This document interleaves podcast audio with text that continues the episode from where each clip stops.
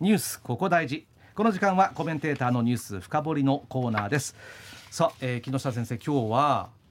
2030年の人手不足という話題だそうですが、はい。はい、えーと、これはですねディレクターの方からお題をいただきまして、はい。えー、26日1月26日に公表されたこ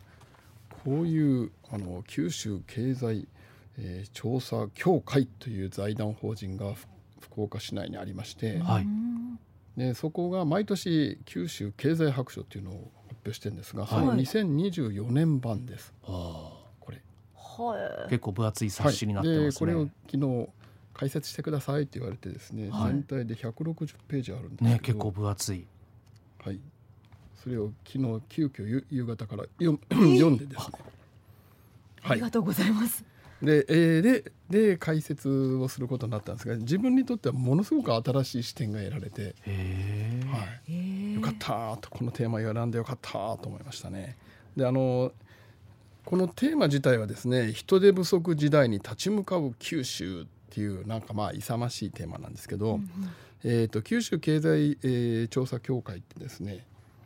もともと戦前の満州鉄道の調査部門が母体なんですよ。で戦争に負けて逃げてきた時に、まあ、大量の資料も持ってきてでそこをベースにして九州の財界の方たちがお金出して財団作ったんですね。だから調査能力はねあの目立たないんですけど優れてるところですよ。はい、でそれで新聞の報道なんかを見るとですね9県で約50万人の深刻な不足と。2030年になると。まあだからあと、えー、4年5年か。5年、はい、6年ですけど、はい。ね、なんで9県っていうかっていうとですね。あの沖縄と山口県を含むんです。うんうん、一応山口まで調査対象範囲として、えー、されることが多いですね。はいそれで、まあ、今からですね、まあ、本当に56年で50万人も足りなくなるっていうんですけどあのじゃあ2022年の人手不足が何人かっていうと16万6千人でこれの3倍ぐらいさらに人が足りませんよとという話なんですね。で業種によって、えー、特に足りないのが、まあ、ドライバーさん運転する方ですね。それから食商品販売小売の方たち、はい、それと建設業保健医療専門職。というふうに試算をしたと。はい、ただですねこれはあくまでも今の人手不足の状況がずっと続いて職種の構成も今後も続いたらという前提条件がついていましてでただですねでもいろんな、ね、こう条件がつけてあってですね、はい、で今回の集計はあの半導体産業が TSMC なんかどんどん熊本に来てるじゃないですか、それに合わせて関連企業も出てますが、えーと、それへの影響を加味しておらず不足数は上振れするって要するにもっと足りなくなるかもしれないよっていうことが書いたんですね。うん、であの2030年ぐらいだと56年先だからまあそうかもしれないんですけど、えー、ただですね読み切れない要素があってあの AI とかロボット導入が進むことによる根本的な変化は含まれてないんですね。あなるほど、はい。で日本全体での人手不足の予想も一応こう書いてありまして、えーと、2039年ですね、まあ、だから今から15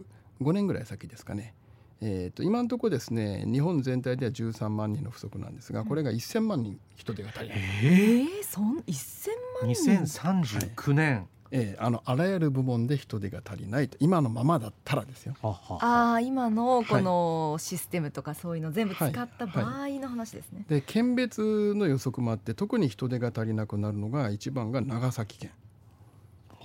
えー、2番目が鹿児島県宮それからその次があの宮崎県ですね。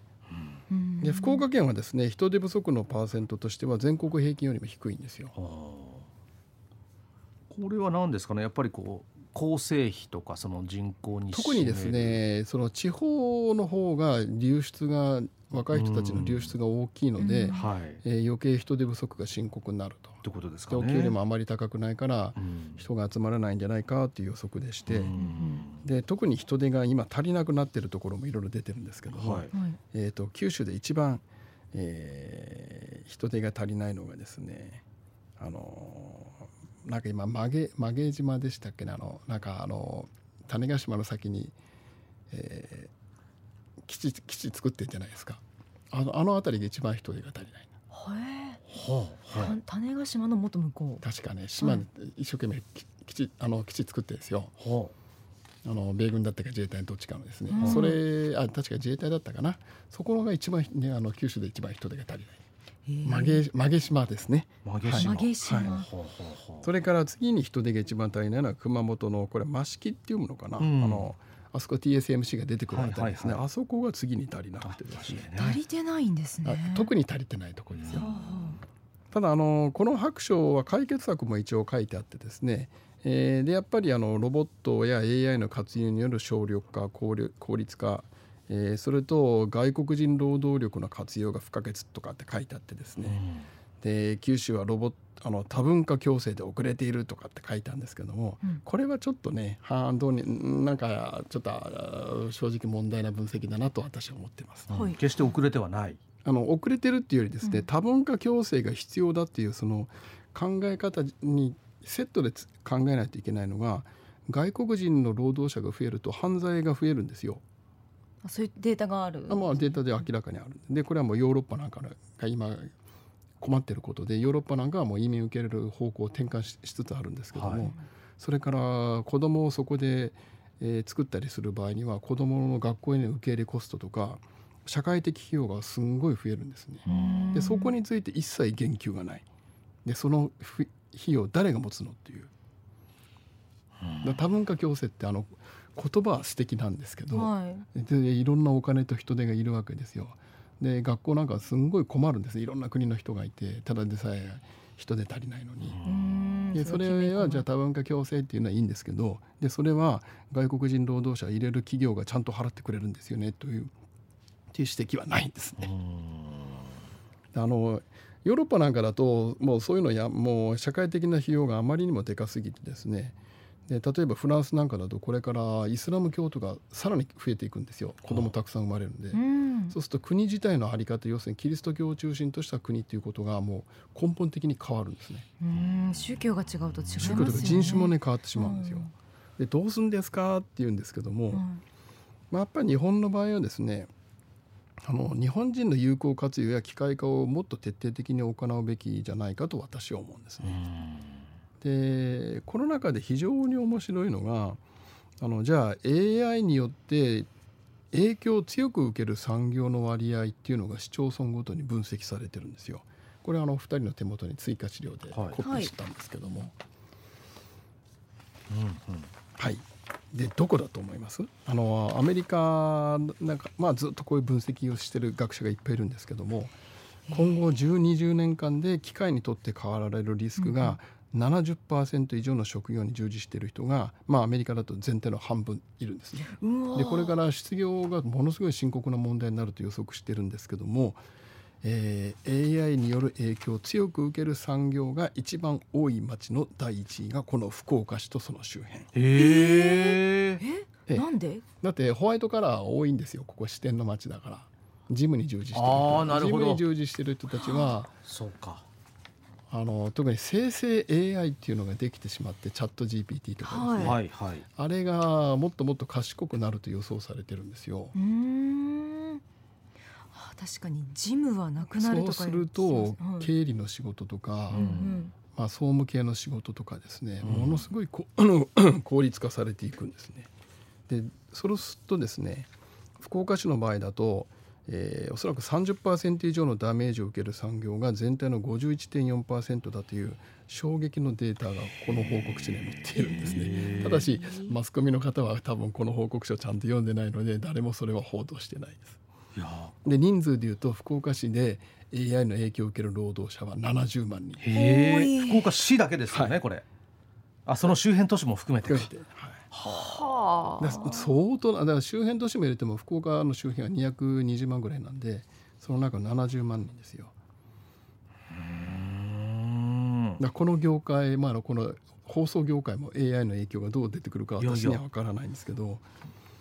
もうでもね少しずつ当然、はい、はい、進んではいますからね。あのアメリカの学者の方なんかはあの日本は人口減少が始まってるからよかったねって言うんですよ。なんでですかっていうと、うん、AI による失業問題が深刻じゃないだろうって。なるほど。はいはいはい。自動化による失業問題がですね。でアメリカみたいに人口が伸びてるとこに、まあ、AI とか機械による自動化がどんどん入ってくると大変な失業問題が起こると思います。でこれは実際どうなるかはわからないんですよ。そうですねうまいことこう人がねこう別の業種に行ければいいですけど、はい、そういうもんでもないですもんね。えー、まあ、この報告書が面白いのは他にもですね人手が必要な業務においてにあの九州の企業が実施している対策は何ですかっていうのが聞いてあってですね、えー、と第1位は業務内容や仕事の仕方の見直しが60%。うんで第2位が日本人労働者を増やします。26%、うん、まあこれなかなか簡単じゃないんですけど、うん、で第3位が外人入れます。20%なんですね、うん、でロボットを入れるっていうのが前提のわずか9%で AI によって効率化するっていうのも8%だからほとんどまだ手がついてないんですよ。まだまだですね、だけどあの日本はですねもともと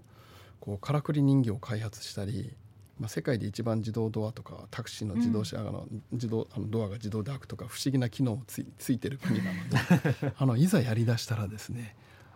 相当進みます、ね、そうでしょうね。で本当に人が足りないんだったら仕組み変えればいいんでですね。で今あの